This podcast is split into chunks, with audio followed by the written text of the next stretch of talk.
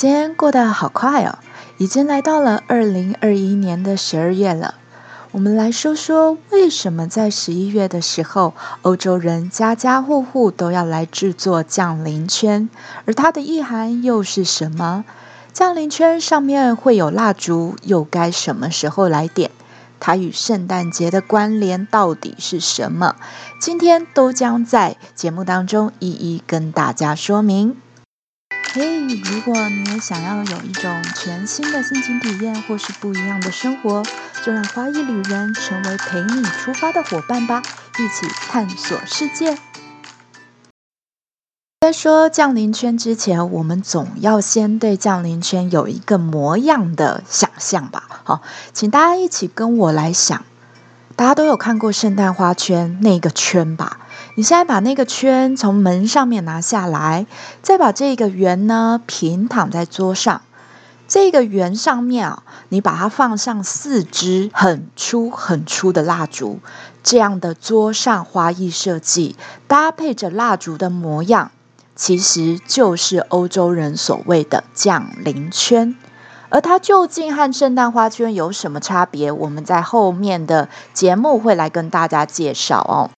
其实啊，在今年的十一月二十八号的这一天，降临圈的第一支蜡烛就要被点燃喽。那你一定会好奇说，为什么每年点燃蜡烛的确切时间会有所不同？其实，降临圈上面的蜡烛啊，它是在每一个主日，也就是基督徒他们固定周会祈祷的那个主日。有的人的聚会会在周五。有的人在周六，最迟当然在周日的时候就会举行了。而圣诞节呢，通常在十二月的第三周，便要往前数四周，四周的主日都要分别点燃各一支蜡烛。而这个蜡烛呢，一点就要燃烧殆尽的那一种哦，不是我们停电然后突然找出蜡烛点燃，然后恢复电之后又把蜡烛给吹熄的那一种。所以呢，一点就要点燃、燃烧殆尽。而在每年的十一月底到十二月初的时候，它就会点燃蜡烛，作为开始倒数计时的概念。而这个倒数不是跨年，而是圣诞节。当然，在现在的花艺行业里面，日新月异啦。我们使用不同的花种，搭配不同颜色的蜡烛来创作，都是非常创新的手法。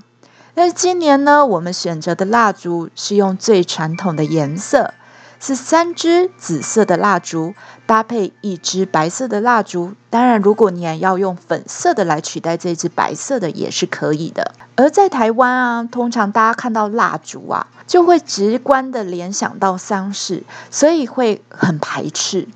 但其实，在基督徒他们的眼中，看到的白色、粉色的蜡烛，其实是代表着喜乐。欢喜快乐的意思，所以呢，这个是排在第三周要点的那支蜡烛哦。而其他第一周、第二周跟第四周要点的蜡烛，则是紫色的。第一支蜡烛呢，它又代表了醒悟这个意涵，而有了醒悟，才能点第二支蜡烛，也就是第二支蜡烛，它代表着悔改的意思。有了醒悟，才有悔改。接下来才会是我们刚刚说到的第三支蜡烛，白色或粉色的那个，代表喜乐。所以在第三主日也叫做喜乐主日，而最后最后在圣诞节前夕的那一个礼拜天啊，就要点燃最后一支紫色的蜡烛，就视为平安。所以每一支蜡烛都有不同层面的意思，而且这个层层的意思。还是一层一层的递进，是先有了醒悟，才有了悔改，而后面才会有平安喜乐的意思哦。而这个倒数迎接圣诞节的来临，其实圣诞节是耶稣的诞生，不是圣诞老公公哦，大家不要搞错了。耶稣被信徒认为是来救世人的，所以他会有一个迎向光明未来的象征。这就是为什么降临圈在欧洲是一个宗教的仪式，不单单只是庆祝圣诞节而已。而为什么一定要用蜡烛呢？其实蜡烛的光芒也是有意思的哦。它是照亮黑暗，引领大家走向光明前程的概念。如果在台湾啊，台湾的习俗，我们会把这个当做什么？光明灯，就是家家户户要去庙里面点光明灯的意思。五百五波比。有点就会保佑的概念哦。透过今天的节目，我们跟大家分享了欧洲人为什么在十一月底和十二月初要来制作，就是手做的这个降临圈。所以，当大家下次到欧洲去看到花艺降临圈的时候，也可以尊重当地人的习俗。透过这样的花艺设计，也让我们了解到不同的文化和不同的。就是作品它所代表的意涵。